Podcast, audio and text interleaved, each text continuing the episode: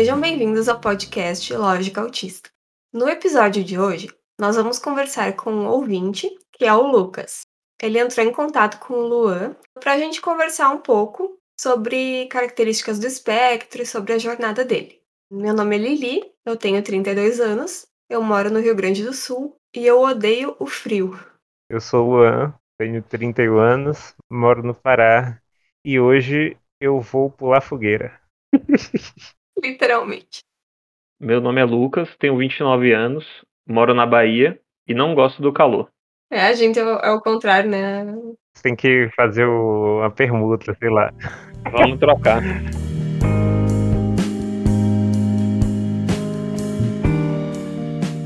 Hoje nós estamos recebendo aqui o Lucas, que é um ouvinte que veio me procurar e puxar uns assuntos comigo e achei interessante convidar ele para participar de um episódio, tanto para conhecer quem são nossos ouvintes. Então esse episódio vai ser um pouco para perguntar sobre o ponto de vista dele como ouvinte, né, como foi conhecer e tudo mais, o próprio podcast, e também sobre como está sendo essa descoberta, porque aparentemente ele né, se descobriu autista também na vida adulta, né, tardiamente. Então, Lucas, eu queria saber como você conheceu o podcast. E lembra também qual foi o primeiro episódio que você teve contato? Eu conheci o podcast através do servidor do Discord sobre autismo que eu encontrei no canal do William Shimura. Então, eu primeiro conheci o canal do, do William Shimura no YouTube, que na verdade foi um dos primeiros conteúdos sobre autismo que eu tive contato, né? Para além de canais no YouTube assim de psicólogos. E aí, através do canal dele, eu cheguei no servidor do Discord e do servidor do Discord eu encontrei o, o podcast. Na época eu tinha apenas os dois primeiros episódios, eu lembro que eu ouvi o, o, primeiro episódio, eu acho, e aí depois teve um episódio sobre mulheres autistas, que eu achei muito interessante também. Que apesar de ser um episódio sobre mulheres, né, teve muita coisa no episódio assim que eu me identifiquei bastante me interessou muito na, no podcast que na época, né, que eu conheci o podcast, que eu conheci a comunidade no Discord em si, né, e o, o canal do Shimura e outros canais de pessoas com autismo, né, não só canais falando sobre autismo, mas conteúdos produzidos por pessoas com autismo. Então eu passei a conhecer, né, mesmo que de longe, conhecer pessoas que também são autistas isso me deu uma sensação assim de não estar sozinho, né? Porque quando eu passei a, a, considerar a questão do, do autismo, que aí também é uma longa história, né? Praticamente eu era o único autista que eu mesmo conhecia, né? Então, encontrar o podcast e outras comunidades me fizeram conhecer e saber, né, como que outros autistas lidam com determinadas situações, então me identificar com algumas coisas, perceber diferenças e semelhanças. Então, foi bem interessante o podcast nesse sentido. E aí eu busquei aqui, eu olhei no, no meu histórico aqui do Spotify e foi isso mesmo. Foi o primeiro que eu assisti foi a jornada do diagnóstico na vida adulta, que era justamente o que eu estava vivendo na época, né? Então a gente queria te perguntar um pouco mais sobre como foi teu diagnóstico. Ah, como que isso aconteceu, quem levantou as primeiras suspeitas e tudo mais. Como foi a tua jornada do diagnóstico? É uma história um, um pouco longa, mas eu vou tentar resumir. Ainda criança, eu tive atraso de fala e aí já se levantou na época essa hipótese. Não sei quantas pessoas ou quem necessariamente levantou nessa hipótese de eu ser autista. Minha mãe, ela só me contou que eu tive atraso de fala depois que eu recebi o diagnóstico mesmo. Mas eu me lembro que quando é, eu era um pouco maior, já assim, com, sei lá, uns quatro anos, que eu fui no médico porque eles, ach eles acharam que eu tinha algum problema de audição, né? Eles acharam que eu tinha algum nível de surdez, porque eu não respondia, eu não ouvia quando me chamavam. Né? Eu ficava sempre isolado, é, eu não gostava de brincar com as outras crianças, eu preferia ficar pensando né, no meu canto eu lembro disso, que me levaram no médico e eu lembro que alguém falou que eu podia ser autista. Depois do diagnóstico, né, minha mãe me contou que ela já tinha me levado no médico com, quando eu tinha dois anos, porque eu não falava ainda, só que ele disse que era normal, que algumas crianças realmente atrasavam a fala e que uma hora eu ia acabar falando. Só interrompendo um pouquinho, eu queria dizer que eu tenho um meio-irmão, e ele vai fazer quatro anos, e ele tem atraso de fala. Mas não é o suficiente, assim, mesmo eu tendo diagnóstico, para levantar uma hipótese de autismo nele, porque tu consegue perceber interagindo com ele, que ele tem uma intenção de se comunicar, mesmo que ele não consiga verbalmente. Então, é tem que ter muita atenção dos pais e dos profissionais também, porque não é necessariamente porque a criança tem um atraso de fala que ela vai ser autista. Até comentei com o Lucas ontem, e eu, eu tava comentando com ele sobre esses suspeitos de diagnóstico e tudo mais, e que tem muitas outras coisas que podem ser confundidas com autismo, assim, podem gerar uma suspeita, um alarme falso e coisas do tipo. Se a pessoa não conhecer, o que normalmente as pessoas não conhecem, todo o universo de possibilidades ali, então a pessoa pode gerar um, um autodiagnóstico errado, né? Por isso que é, é criticado o autodiagnóstico. Sim. Tem essa coisa da suspeita, né? Você pode suspeitar, mas o diagnóstico mesmo, quem vai fazer é só um profissional, né? Eu tenho um problema que quando as pessoas me conhecem, elas acabam se identificando comigo é comum que várias pessoas achem, ah, tu é assim, talvez eu seja autista também. Mas não necessariamente. Tem que ter o acompanhamento do profissional, tem que ter os critérios diagnósticos. Não é porque a gente tem coisas em comum que tu também vai ser autista, né? Chega assim, ah, eu, eu odeio estar no ambiente, numa multidão, no ambiente barulhento. Se você comenta um aspecto, comenta algo sobre você, a pessoa, ah, mas eu também tenho isso. A pessoa não entende que é o, toda uma gama de pequenos detalhes ali que podem culminar num diagnóstico. E tem que ter a, a convergência né, dessas questões durante a vida toda da pessoa. Então, o Lucas pode continuar contando como era a infância dele e tudo mais, para a gente ter noção de como foi esse, esse caminho, essa trajetória até o diagnóstico. Foi bem pontuado o que vocês falaram, né? Porque assim, eu estou citando um aspecto, porque eu não, não me lembro, né, de todos os aspectos que fizeram as pessoas ou quem considerou, né, que eu poderia ser autista. E acontece muito mesmo, desde que eu fechei o diagnóstico com a psiquiatra e com a neuropsicóloga, de muita gente chegar para mim e falar: Nossa, mas tem certeza que você é autista? Já tem um tempo que eu passei a considerar essa hipótese né, e estudar sobre o assunto. E eu só publicizei né, a questão de ser autista, né? Só comecei a me, me reconhecer como autista após o diagnóstico mesmo, pelos dois profissionais, na verdade. Então, o que vocês falaram é muito importante mesmo, que o autodiagnóstico ele é algo que é muito perigoso, né? É necessário mesmo passar pela avaliação profissional. Ao mesmo tempo, o autodiagnóstico pode ser a única ferramenta que a pessoa tem, né? Por exemplo, a gente sabe que o diagnóstico ele é um privilégio, a gente já comentou isso em outros episódios. Tem a opção de conseguir o diagnóstico pelo serviço público, mas que a maioria das pessoas que conseguem, especialmente na idade adulta, é com recursos da pessoa mesmo, né? Pelo meio privado de saúde. Então, às vezes, o autodiagnóstico é só o que a pessoa tem. Eu, particularmente, eu, Lili, não gosto de, assim, nossa, criminalizar o autodiagnóstico. É importante que se tenha avaliação dos profissionais para ter certeza do que a pessoa tem, para a terapia ser eficiente, para os medicamentos serem adequados para aquela pessoa. Mas assim, às vezes a pessoa não tem o mínimo em casa, sabe? Então, talvez o autodiagnóstico seja uma forma de autoconhecimento para essa pessoa. É uma questão delicada.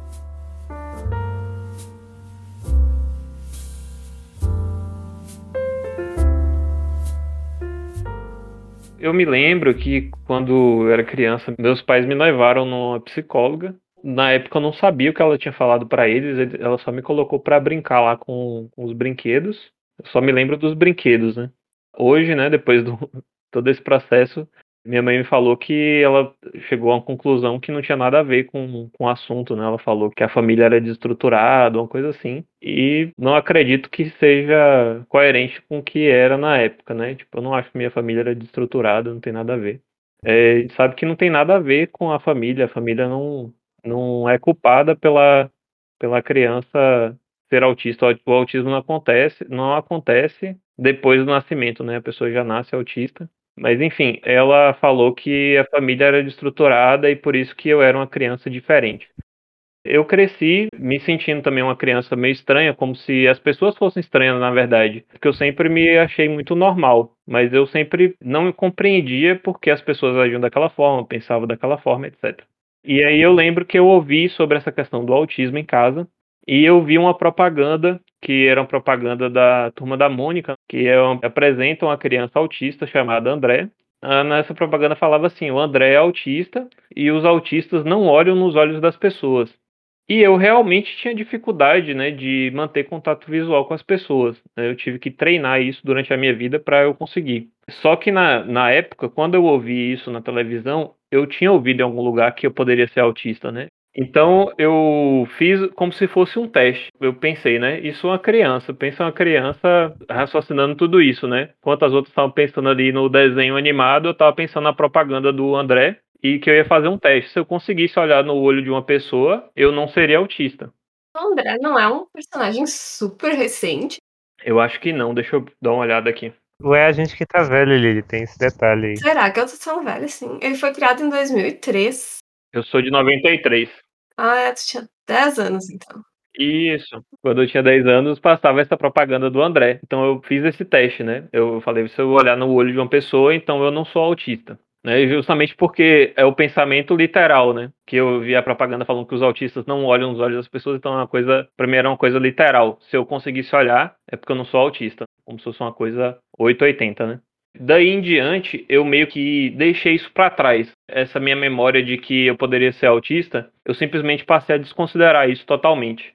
Com meus 20 e poucos anos, no meu último relacionamento, hoje eu sou casado, no meu último relacionamento que tem 5 anos, então acho que mais ou menos 5, 4 anos atrás, a minha atual esposa, que na época era namorada, ela é da área de saúde, né? Então ela percebeu que eu poderia estar dentro do espectro. E um dia ela chegou para mim e falou que ela achava que eu estava dentro do espectro e ela começou a me dar uma lista de coisas que ela percebia em mim que poderiam indicar que eu que eu fosse autista, né? No caso, ela queria que eu investigasse isso. Quando ela falou sobre isso, eu fui extremamente preconceituoso. Quando ela falou que eu poderia ser autista, né? Eu fiquei irritado, eu fiquei nervoso. E aí eu falei que ela estava me chamando de doido, né? Que eu acho que é uma, um termo extremamente preconceituoso, né? Você encarou como uma ofensa, né? Eu encarei como uma ofensa. E eu falei assim, não, você tá achando que eu sou doido e tal. Tipo, ela já tinha me falado para eu fazer terapia, né? Para eu ir no psicólogo. E a minha resposta na época também foi a mesma. Hoje eu considero que essa minha fala foi extremamente preconceituosa e capacitista eventualmente, né, comecei a fazer a terapia, porque, como eu falei antes aí nos bastidores, eu tive um processo de depressão muito forte. E aí, quando eu comecei a fazer a terapia, por causa desse processo de depressão, eu quebrei um pouco desse preconceito com a questão da saúde mental. Hoje eu tenho até vergonha de falar isso, né? Mas, para ser bem sincero com vocês, eu tenho que falar o que eu falei no dia, porque, assim, sei lá, alguém que pode ouvir aqui o podcast talvez tenha a mesma mentalidade que eu tinha antes. Hoje eu tento incentivar as pessoas a irem né, no psicólogo. Acho que todo mundo precisa fazer terapia, acho que todo mundo precisa se dar né, essa chance, que talvez tenham coisas que precisam ser trabalhadas.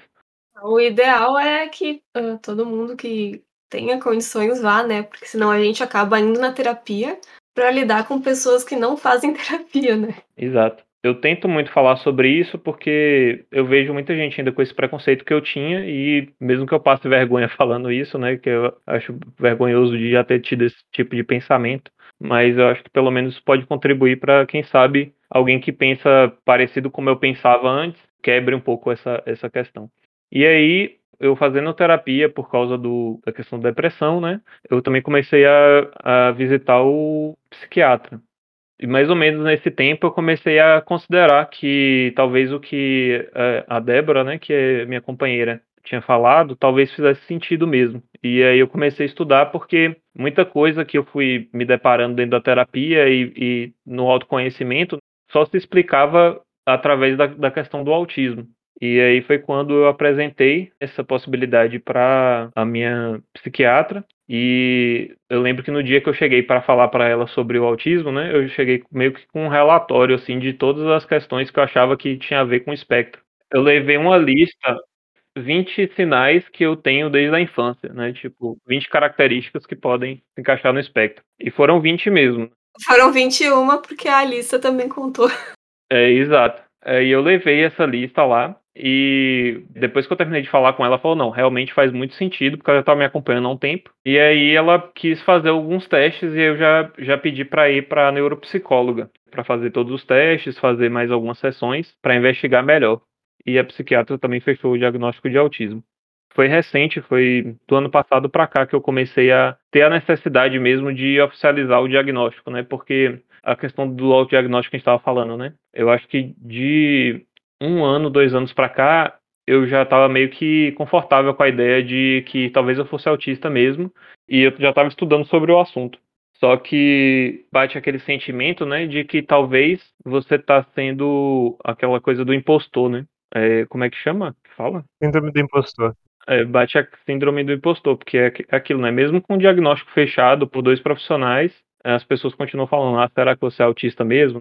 Eu acho que é uma preocupação válida. Eu acho que quase todo mundo que é diagnosticado tardiamente tem esse tipo de preocupação, especialmente no sentido de desvalidar dificuldades. Tipo, ah, será que eu não tô sendo preguiçoso? Será que eu não tô, sabe? E eu acho que é uma preocupação válida, porque tá, tudo bem, eu sou autista, eu tenho essas dificuldades, e o diagnóstico serve exatamente para ajudar a gente a superar essas dificuldades, sabe? Tem coisas que a gente precisa aceitar em nós, que são características do autismo, e tem coisas que a gente precisa trabalhar em nós apesar do autismo, porque o, o mundo nem sempre vai nos receber bem e tem algumas coisas que a gente vai precisar sim se adaptar e aprender. Eu não sei se ficou claro o suficiente. Com certeza fica assim. Porque assim, tem, tem coisas que, que você tenta a vida toda, tipo, corrigir, entre aspas, só que você percebe quando você vai entendendo melhor sobre você mesmo, tem coisas que você percebe que você não vai conseguir mudar em você. Coisas específicas e pontuais. E tem coisas que não tem problema nenhum não mudar, sabe? Tem coisas que não te atrapalham, no caso, né? É, tu vai continuar vivendo uma vida plena e, e sem intercorrências.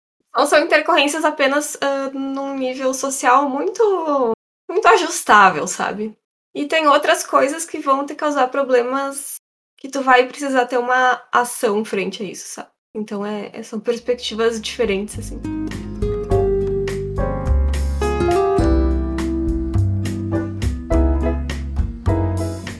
Do jeito que eu contei, parece que foi algo meio linear e que foi algo tranquilo, mas assim, na realidade, não foi só a questão da, da síndrome do impostor. Tipo, eu tive outras crises de depressão por conta disso. É porque, assim, eu acho que o, o diagnóstico é uma grande culminância de uma história de vida que é, me trouxe muito sofrimento em várias coisas. É porque, assim, na realidade, eu não procurei é, o psiquiatra e o psicólogo, não foi só por causa da depressão. Né? Eu estava tendo é, crises de, de como se fosse um transtorno de personalidade. Na época, o primeiro diagnóstico que eu recebi foi depressão, ansiedade e transtorno de personalidade borderline. Aí, essa questão do transtorno de personalidade foi algo muito forte e marcante assim durante alguns anos. E hoje parece que tudo meio que faz sentido. E como que aconteceu isso? Eu acredito que vocês entendem quando eu falo assim que eu era uma criança estranha, que, por exemplo, quando eu era menor assim, se tinha, por exemplo, uma menina interessada em mim na, na escola e ela vinha conversar comigo, eu perguntava para ela se ela sabia jogar xadrez, porque eu só sabia falar sobre xadrez, que era o meu hiperfoco. E eu sofri muito bullying na escola. As pessoas que eu consegui me aproximar geralmente eram as pessoas que eram excluídas, que também sofriam bullying. É engraçado que um dia minha mãe virou para mim e falou assim: Todos seus amigos são esquisitos. Eu guardo essa frase hoje como algo até é, legal, assim, né? Porque realmente parece que eu gosto bastante de pessoas que são diferentes do comum, né? E assim, eu acho que a é, grande parte da minha vida pode ser explicado por um, um grande, gigantesco Meskin super mega power. Porque já nessa fase, né, quando eu comecei a entrar ali na adolescência, eu queria tentar me encaixar, né? Eu queria o síndrome da pequena sereia, né? E é, não sei, como é que é o síndrome da pequena sereia? eu inventei agora esse termo. não sei se vocês lembram da história da pequena sereia da Disney, que ela se apaixona pelo, pelo príncipe Eric. Ele é um humano, ele tem pernas. E ela é, desde antes, né, de, de conhecer o príncipe, ela é fascinada pelo mundo dos humanos e o sonho dela era ter pernas.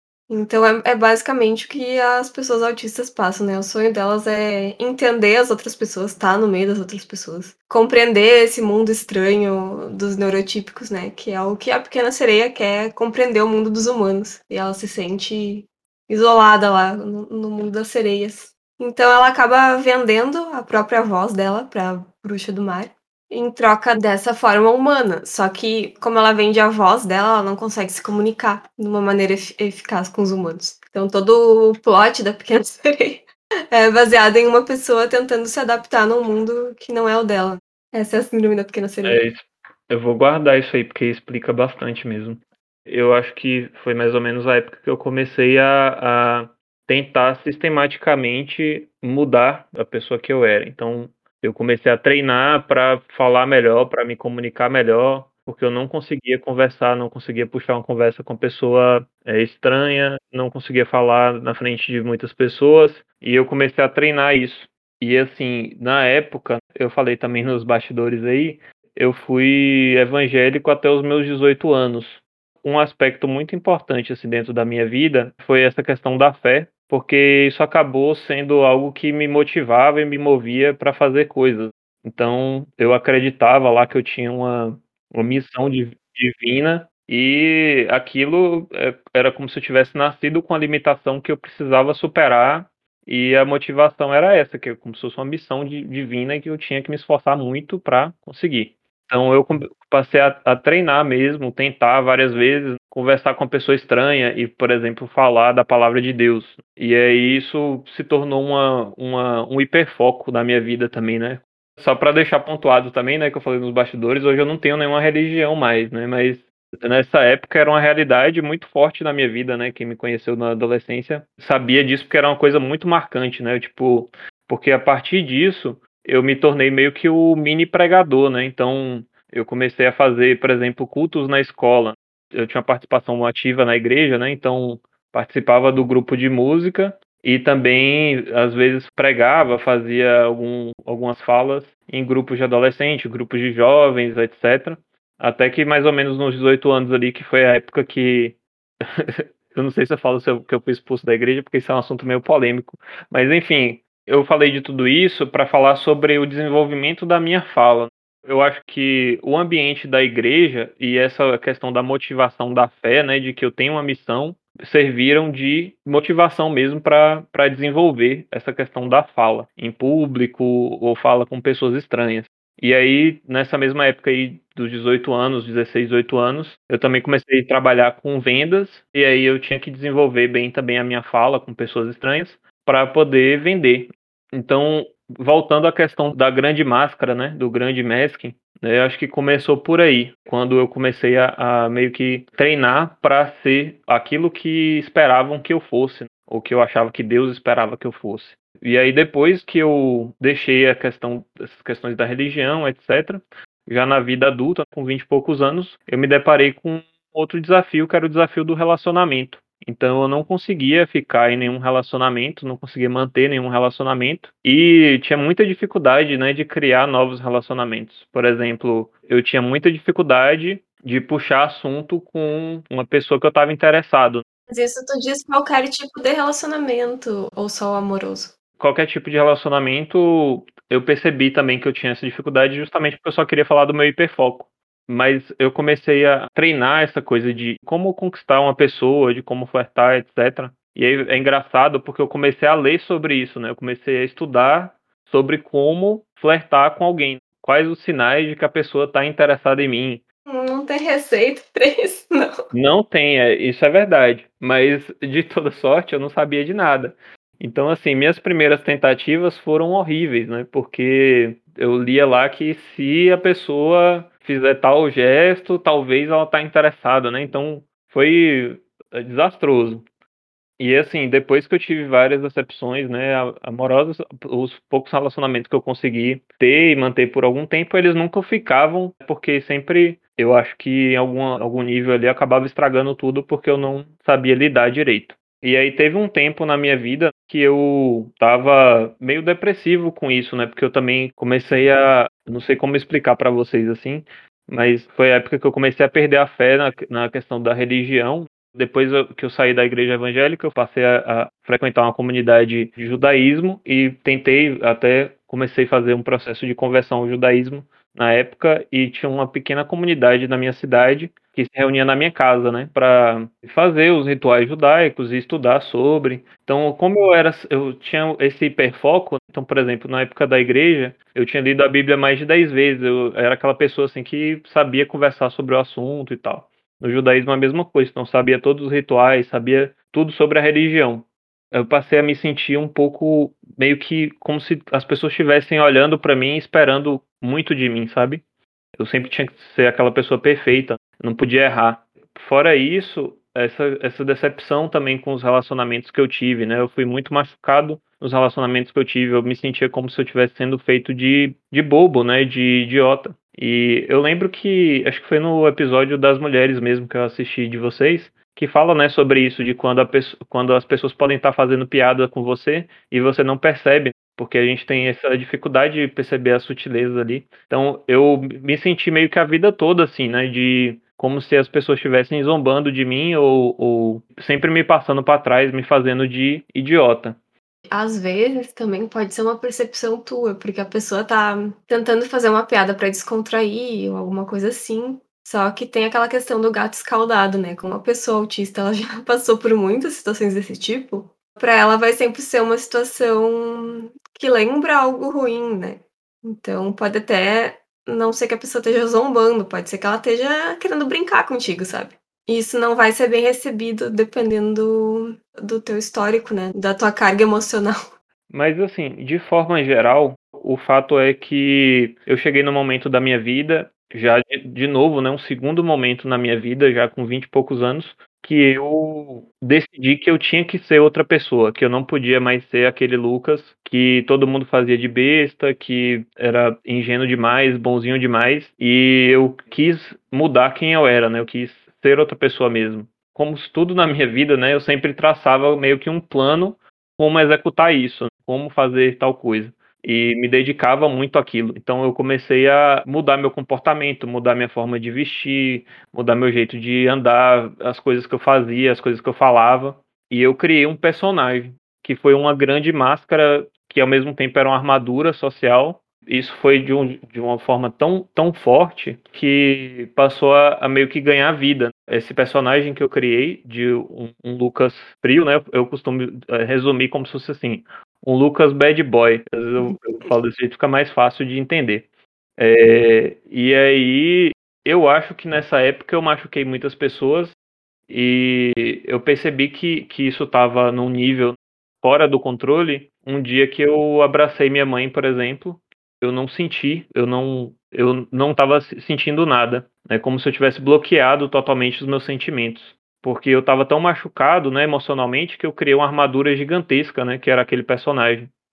Eu queria pontuar aqui que isso, para mim, nunca fez muito sentido, mas é um relato que eu ouço muito das pessoas no, no espectro, as pessoas que conversam com a gente do Lógica. Essa questão do criar um personagem e inclusive chega ao ponto de as pessoas quererem simular um personagem que existe na ficção, alguma coisa assim, porque elas não se sentem confortáveis sendo elas mesmas. Então, aconteceu contigo e acontece com muitas, muitas pessoas. Eu não sabia, isso é bom, é bom de ouvir porque essa parte da minha vida, né, eu até não falo muito sobre isso e aí eu, eu eu me abri muito com vocês aqui, eu falo com poucas pessoas sobre isso, né? Porque é algo também que eu tenho um pouco de vergonha. Eu acho que pro, pro autista o sofrimento vem desse masking não ser natural. Então ele tenta forçar com o personagem. É o que me parece, eu não sei se, se é o que acontece de fato, se alguém, sei lá, estudar alguma coisa do tipo, souber de algum estudo, for da área da psicologia, comentem lá no Instagram ou mandem um e-mail, por favor é muito desgastante o personagem, porque assim, hoje eu consegui sair disso, dessa grande armadura, né? Depois de muita terapia, tratamento com psiquiatra, eu tomei remédio durante alguns anos, se tornou como se fosse mesmo um transtorno de personalidade. E hoje eu entendo que essa dificuldade que eu tinha de voltar a ser o Lucas que eu realmente sou, vinha do medo, do medo de sofrer. Eu tinha tanto medo de passar por aquilo de novo, como se fosse um trauma, E o que você falou faz muito sentido. Eu pegava, às vezes, de séries, né, que eu assistia, e aí eu via uma, uma pessoa que eu achava, nossa, essa pessoa aqui é. Você pode falar palavrão no podcast? Pode. Essa, essa pessoa aqui é f e tal. Tipo, se eu fosse desse jeito aqui, se eu falasse desse jeito, as pessoas iam me respeitar mais, sei lá, qualquer coisa do tipo. E é uma ilusão. É uma ilusão, é. De fato, eu, eu na época eu consegui alguns resultados que eu queria, mas isso a um custo emocional muito grande. E aí, assim, é, eu falei tudo isso porque eu contei para vocês que eu simplesmente cheguei no psiquiatra, né, e no psicólogo por causa da depressão, e não foi bem assim. Então, a, a história completa foi essa. Essa questão meio traumática com as relações sociais no geral e de relacionamento que me fizeram tentar transformar quem eu era em um personagem que eu achei que seria mais adequado. Eu tenho uma lembrança muito viva dessa época, né, desse dia que eu falei assim, ó, não, o Lucas que eu sou tem que morrer, né? Eu tenho que ser outra pessoa, porque eu não consigo viver no mundo sendo quem eu sou, tipo, naturalmente. Partir de agora, só existe o Lucas 2.0. Hoje eu sou um Lucas 3.0, né? Eu não sou nem mais aquele Lucas, o primeiro, e também não sou mais o segundo. Depois que eu comecei a fazer terapia e também acompanhamento psiquiatra, eu comecei a buscar essa questão do autoconhecimento. E aí eu percebi que tinham coisas lá no Lucas Bad Boy que eram coisas que eu às vezes queria fazer e não tinha coragem, ou coisas que eram reais naquele personagem que eu criei e coisas que eram reais no Lucas que sofria, que não se adequava no mundo. E com o diagnóstico do autismo, isso meio que se encaixou totalmente, assim, porque hoje eu não, não tenho mais aquela sensação de que, nossa, eu não sei quem eu sou e tal. Eu consigo entender o porquê que eu sou diferente dos outros. Quando eu falo diferente dos outros, é diferente da maioria das pessoas. E eu passei a respeitar também como eu sinto, como eu penso, como eu ajo, etc.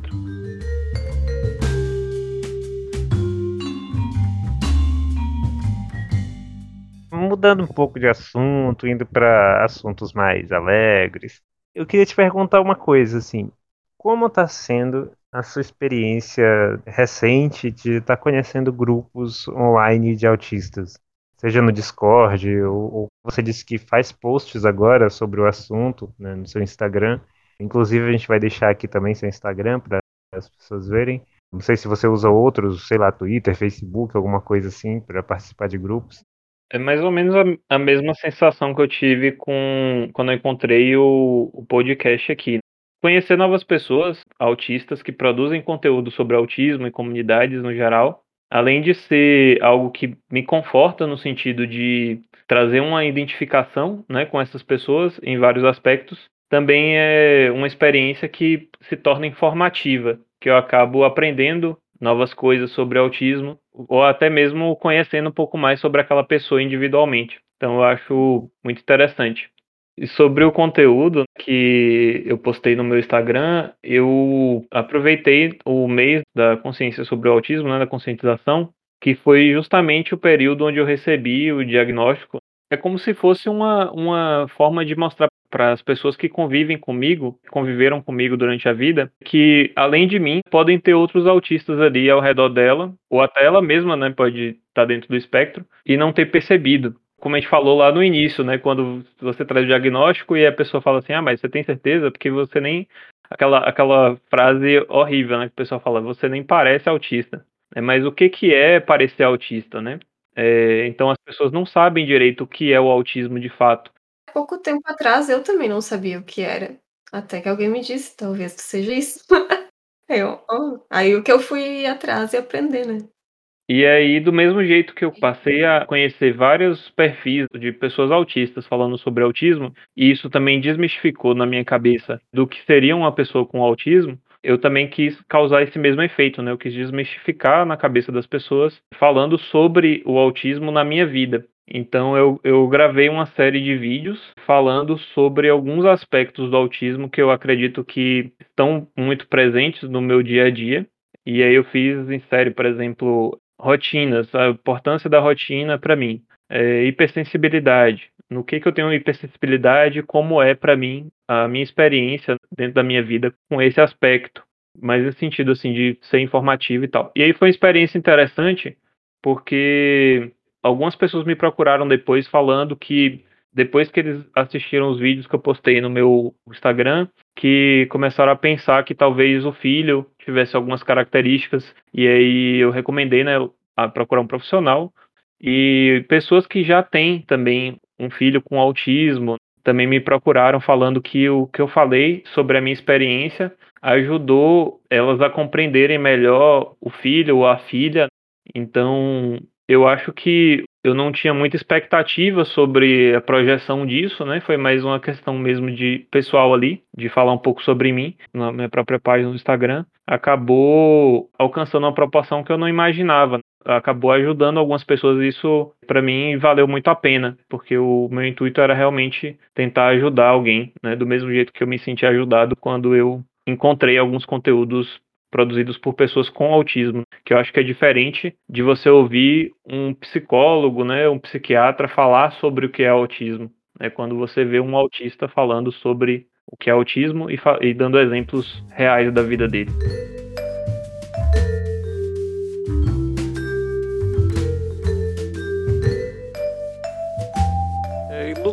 Só por curiosidade, tem algum tema que você tenha pensado assim? Ah, seria legal se eu fizesse um episódio do podcast sobre esse tema específico, sobre aquele outro tema. Seria interessante ver isso ser discutido em um episódio. Existe algum, algum pensamento assim? Já passou pela sua cabeça? Eu vi que vocês postaram recentemente. Um, vai ter um, um episódio sobre games. É o episódio 14. Mas eu acho que talvez um episódio sobre hobbies, né? Sobre é, ou sobre hiperfocos. Uhum. A gente tem um episódio sobre hiperfocos, mas a gente gostaria de detalhar mais sobre os hiperfocos de cada um. A gente falou basicamente o que é um hiperfoco, que é o episódio 7, eu acho. E também dá para ter vários episódios sobre hiperfocos. Mas o que que tu pensou para esse episódio sobre hiperfocos? Então, por exemplo, é, eu vejo uma, uma semelhança entre eu sentar aqui para jogar ou sentar para tocar música, por exemplo. É, é como se fosse um, uma atividade que me teleportasse do, do mundo, do mundo físico aqui para algo, uma atividade que exige uma repetição, por exemplo. Eu não sei explicar, mas é como se houvesse uma semelhança entre eu sentar e jogar e eu sentar e, e eu conversei com o Luan, por exemplo, que eu estou tentando é, aprender piano. Então é uma atividade que envolve uma questão mecânica, envolve é, tem um envolvimento é, intelectual também naquilo. Então minha mente fica envolvida, meu corpo fica envolvido em algum nível e é algo que parece que me, me tira do um pouco da realidade. Eu gosto bastante desse tipo de atividade. São atividades uh, repetitivas que tu faz com as mãos. Por exemplo, eu gosto de desenhar, fazer tricô, gosto de jogar também. E a minha terapeuta utilizou o termo flow para isso, que é tipo um fluxo. Sim. Quando tu, tu entra naquele estado parecido com um estado meditativo, que seria esse estado de flow. Então, eu acho que isso é benéfico para várias pessoas, mas acho que com as pessoas no espectro ele tende a acontecer de uma maneira mais fácil. Então seria mais ou menos um episódio falando sobre o flow né, de cada um. No, no seu caso, você falou, por exemplo, do desenho. O Luan, talvez, ou a música, e para mim, os jogos. Eu tenho que pegar um ritmo, assim, aí se eu parar, eu tenho que voltar pro ritmo que eu tava, assim, é meio, meio zoado. Mas eu entendo perfeitamente, assim, já, já tive hiperfocos, assim, de ficar dias sem dormir seguidos. Mas é, é interessante. A gente vai tentar fazer mais coisas sobre hiperfocos, falar mais sobre hiperfocos.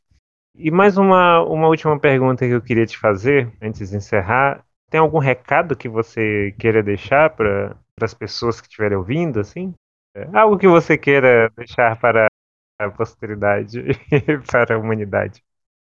Talvez uh, vai parecer meio coaching eu falar isso, mas é, eu acho que não não desistir, porque eu mesmo já cheguei a pensar, né, várias vezes em desistir, enfim, mas tentar seguir sempre em frente, né, e buscar autoconhecimento e tentar se respeitar também.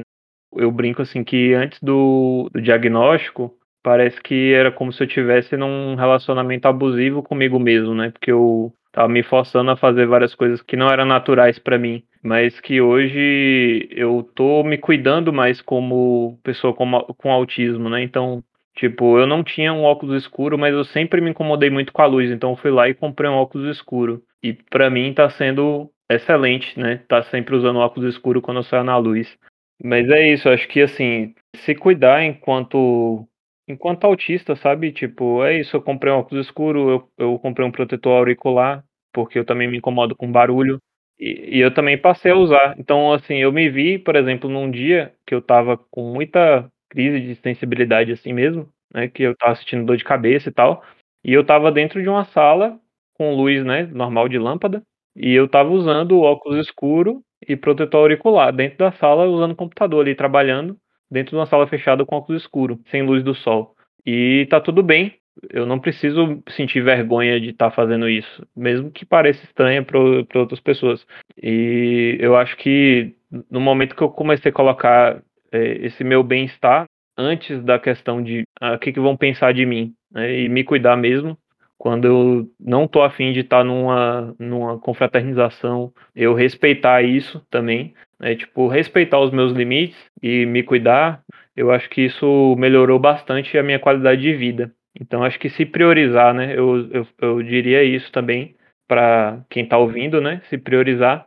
E a coisa de que eu falei para não desistir é também se você quer algo, né? Você quer alcançar algo e você percebe que alguma dificuldade, alguma é, dificuldade ali proporcionada pelo autismo pode estar tá te atrapalhando, também não, não desistir daquilo.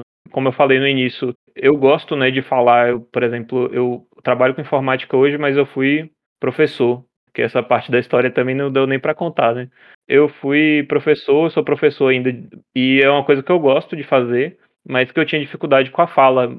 E aí eu treinei sistematicamente para conseguir melhorar né, a minha comunicação. Então, assim, não desistir no sentido assim de que a Lili falou sobre a, a, a zona de conforto, que às vezes a gente tem que tentar romper mesmo essa zona de conforto, mas sempre levando aquele princípio que eu falei, né, de se respeitar, de saber até onde você consegue ir de uma forma saudável.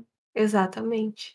É, foi uma retomada, né, do que a gente comentou antes sobre as limitações que o autismo coloca que tu vai conseguir lidar, por exemplo, para transformar as sensações que o mundo causam em sensações mais confortáveis ou menos desconfortáveis, né, no, no pior dos cenários, porque tem algumas coisas que a gente não vai conseguir não fazer. Por exemplo, a gente não vai conseguir não viver em sociedade, mesmo que tu fique isolado na tua casa, tu vai estar tá convivendo em sociedade, né? Tu precisa ir no mercado, comprar comida, e essa comida foi trazida e produzida por outras pessoas, então a gente não tem como não estar inserido na sociedade, mas a gente tem como tornar essa experiência mais confortável, fazendo essas pequenas adaptações, né? Por exemplo, é difícil que alguém consiga não trabalhar. Assim, no caso, nós que temos um quadro leve e tudo mais a gente precisa trabalhar, só que a gente tem essas ferramentas para tornar pequenas coisas na rotina mais adequadas e confortáveis, né? Para a gente conseguir fazer parte da sociedade. Ou, por exemplo, tu vai ter uh, relacionamentos. O que, que pode ser adaptado nesses relacionamentos para que eles não deixem de existir, mas que para que eles não te sobrecarreguem, né? Então é basicamente isso. Tem, tem uma coisa também que eu pensei aqui que é o seguinte: é, porque às vezes também tem coisas que é a sociedade que, que espera que a gente faça. Tem coisas que são anseios dos outros em relação a nós. E saber distinguir né, o que realmente é um anseio seu, no caso, aquilo que você quer fazer, aquilo que você realmente quer realizar, e aquilo que as pessoas esperam que você realize. Eu acho que vale a pena investir naquilo que você quer realizar e tentar discernir que às vezes é uma expectativa dos outros sobre você, né? Que também não vale a pena você ficar se desgastando por conta daquilo.